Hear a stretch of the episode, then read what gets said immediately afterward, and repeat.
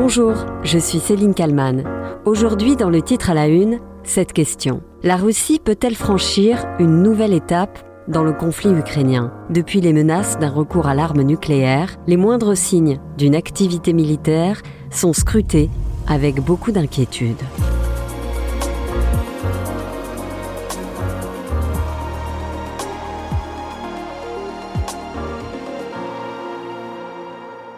Les mots sont lourds de sens.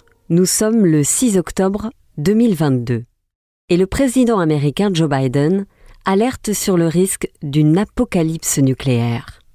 Une déclaration faite hors micro et caméra lors d'une collecte de fonds.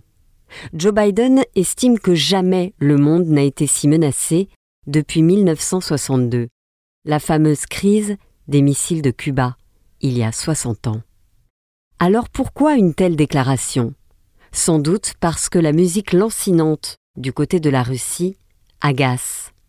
Le 21 septembre 2022, plus de six mois après le début du conflit en Ukraine, Vladimir Poutine prévient. Nous entendons des déclarations de certains représentants de l'OTAN sur la possibilité d'utiliser des armes nucléaires contre la Russie. Je tiens à rappeler à ceux qui se permettent de telles déclarations que notre pays dispose également d'une large variété d'armes de destruction. Si l'intégrité territoriale de notre pays est menacée, nous n'hésiterons pas à utiliser tous les moyens à notre disposition pour protéger la Russie et notre peuple. Et ce n'est pas du bluff. Ce n'est pas du bluff, lâche Poutine. Début novembre, la Russie affirme que la principale priorité est d'éviter une guerre entre puissances nucléaires qui aurait des conséquences catastrophiques. Nouvelle menace à peine voilée. Des menaces, vous allez l'entendre, qui ne datent pas d'hier. En mars 2014, les troupes russes sont en Crimée et n'hésitent plus à se montrer. Les véhicules blindés convergent vers les sites stratégiques. Les Ukrainiens, pendant ce temps-là, se disent prêts à défendre leur souveraineté. À ce moment-là, c'est Barack Obama qui dirige les États-Unis. Il demande alors à Vladimir Poutine de replier ses forces. Ce dernier lui répond qu'il en est hors de question. 2014, l'année où la Crimée est annexée par la Russie.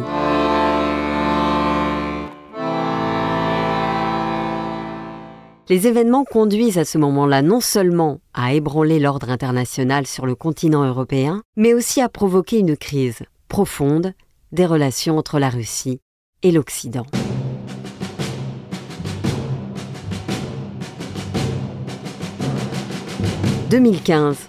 À l'occasion d'un défilé militaire sur la place rouge, en commémoration du 70e anniversaire de la capitulation allemande, Vladimir Poutine montre les muscles et compte bien envoyer un signal clair au monde entier en général et aux États-Unis en particulier.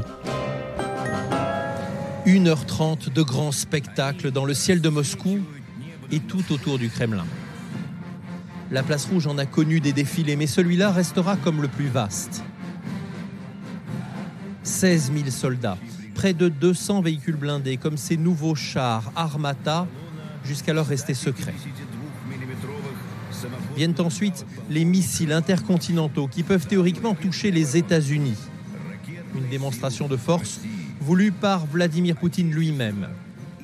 Et quand Vladimir Poutine prend la parole, il reconnaît que la tension est à son comble, mais il rejette évidemment toute responsabilité. Depuis quelques années, nous voyons les tentatives de créer un monde unipolaire. Cela a conduit au contraire à la formation de blocs, à augmenter la tension. Tout cela sape la stabilité internationale. Démonstration de force, menaces, dissuasion. Les années suivantes restent très tendues, mais encore loin de ce que l'on connaît aujourd'hui. «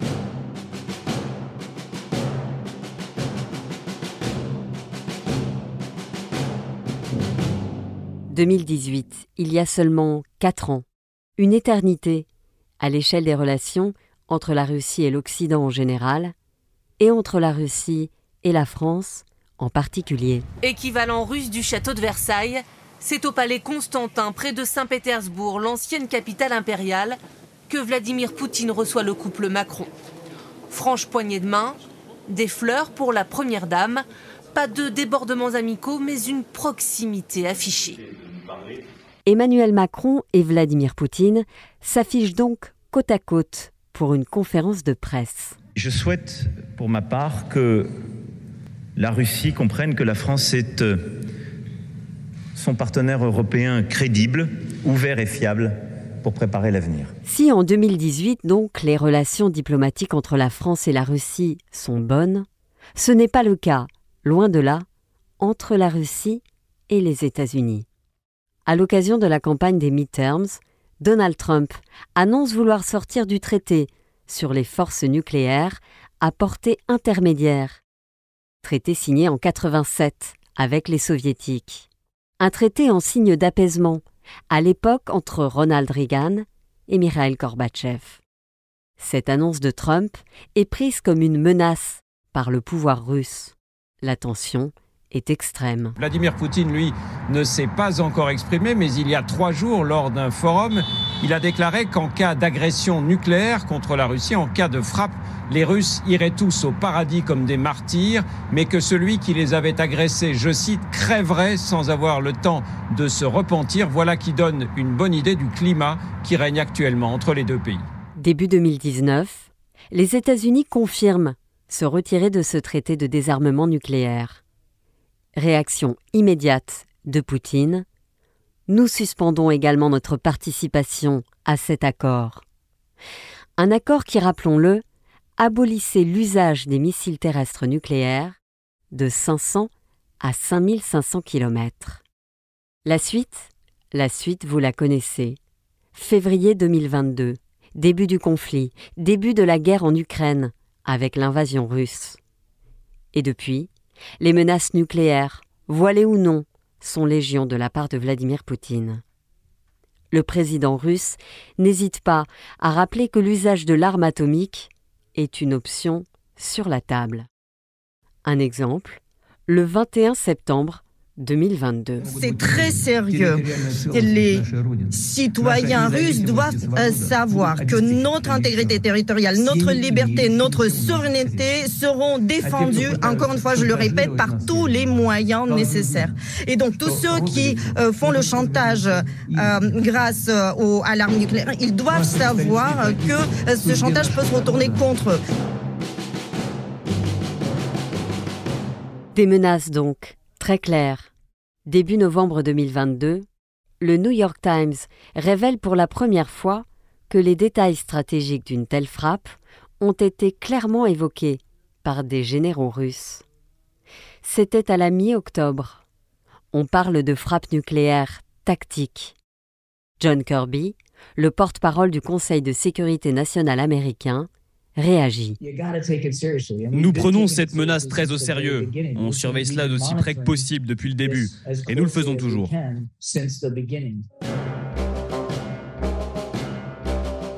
Tension extrême donc. Emmanuel Macron, quant à lui, plaide pour éviter toute escalade du conflit. Et le président français ajoute Il y a une règle simple. Nous avons une doctrine, elle est claire. La dissuasion nucléaire fonctionne mais moins on en parle, moins on agite la menace, plus on est crédible.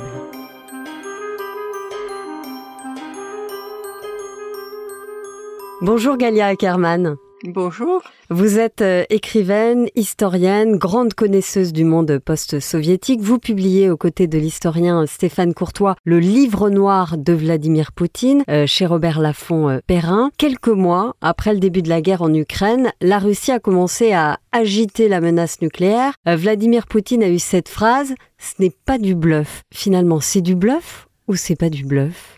Je crois qu'aujourd'hui, personne ne peut répondre, hélas, à cette question. Avant la nouvelle vague de la guerre en Ukraine, on pensait que cette agression n'était pas possible, que c'était du bluff. Or, il l'a fait et à une échelle euh, plutôt grandiose. Donc, euh, cette menace ne peut pas être exclue maintenant il faut peut-être mesurer les risques parce que l'utilisation euh, de l'arme nucléaire est probablement le dernier atout de Vladimir Poutine. S'il est entièrement acculé au pied du mur, il peut bien sûr euh, utiliser l'arme nucléaire, sachant que cela va sonner le glace de son régime, de son pouvoir et peut-être physiquement de lui-même. Il n'est pas exclu que si Poutine perd, s'il devient absolument évident que non seulement il ne peut pas occuper et anéantir l'Ukraine, mais qu'il ne peut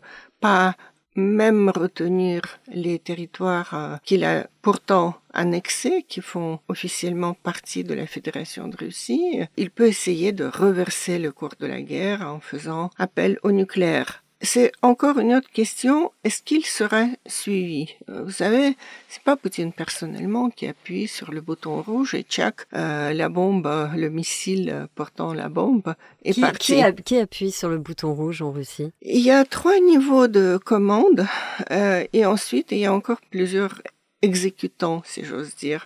Et donc à chacun de ces niveaux, il peut y avoir tout bêtement une résistance. Comme L'autorité de Poutine chancelle un peu en ce moment. Peut-être que les militaires qui sont censés, in fine, appuyer réellement sur le bouton se diront mais moi, je veux pas mourir, je veux pas que ma famille meure.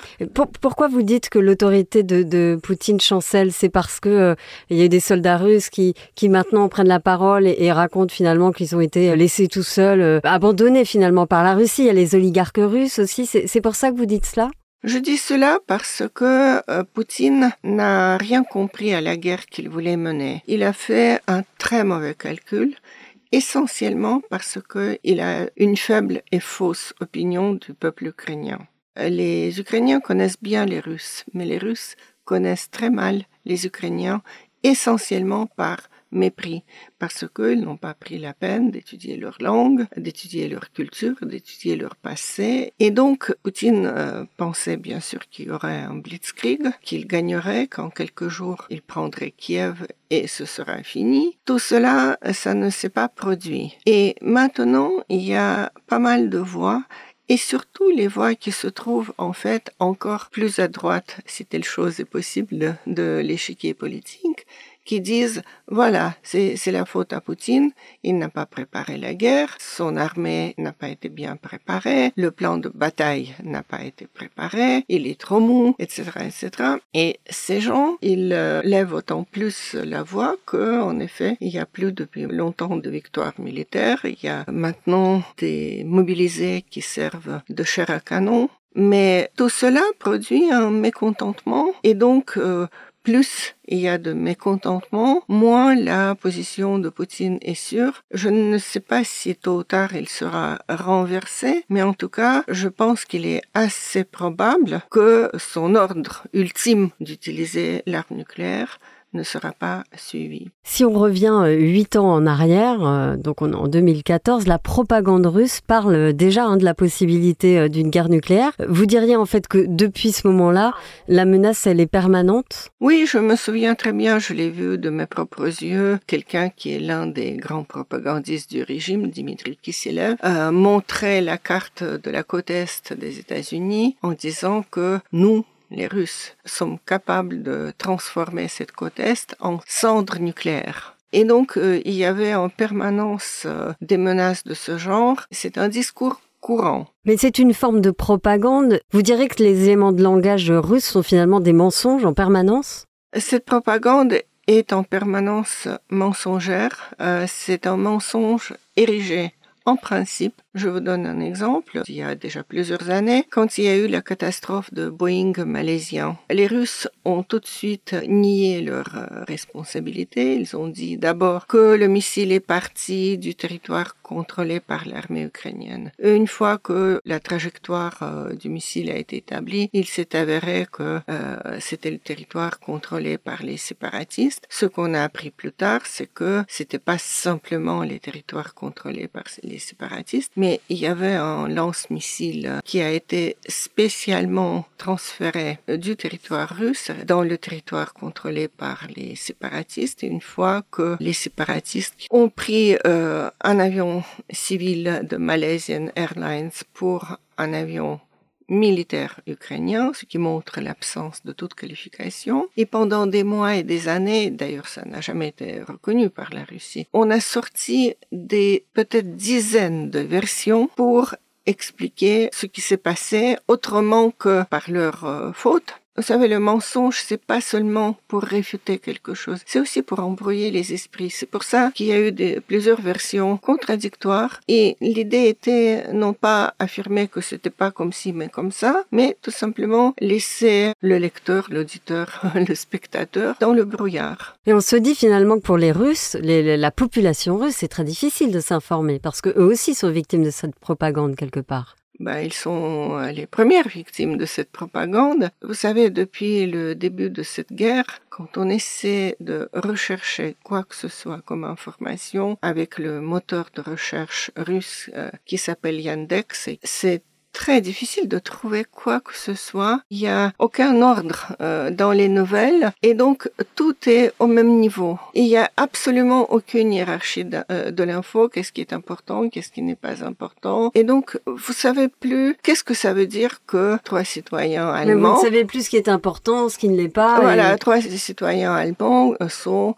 contre l'octroi de, de l'aide militaire par l'Allemagne à l'Ukraine. Il n'y a pas d'ordre de priorité, pas d'hierarchie, euh, c'est juste le bourrage de crâne. Et est-ce que le fait d'agiter le chiffon rouge comme ça, quasi euh, quotidiennement de la menace nucléaire, c'est pas finalement un signe de faiblesse de la part euh, de Poutine ou un peu une stratégie par défaut? Ça, c'est aussi quelque chose qui est difficile à évaluer, mais je pense que pour la partie, en tout cas, de la population qui soutient toujours Poutine, c'est peut-être rassurant de savoir qu'il existe encore cette, euh, cette option. Parce que la perte militaire en Ukraine, qui paraît-il tôt ou tard est imminente, sauf si euh, les États-Unis arrêtent euh, l'aide militaire. J'allais justement vous en parler. Le président ukrainien aujourd'hui, Volodymyr Zelensky, qui exhorte les Américains à maintenir euh, cette unité euh, inébranlable, ce sont ces mots, jusqu'au rétablissement de la paix dans son pays. Parce que c'est une sortie qui arrive au moment des élections de mi-mandat aux États-Unis. Vous le sous-entendez, s'il n'y a plus d'unité, il y a ce risque d'embrasement? Je pense que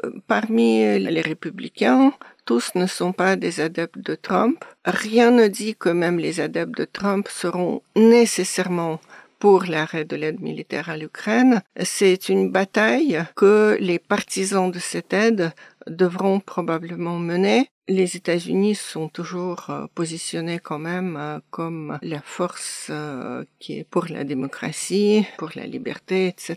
Je pense que ce sont des valeurs sur lesquelles il faut pas transiger.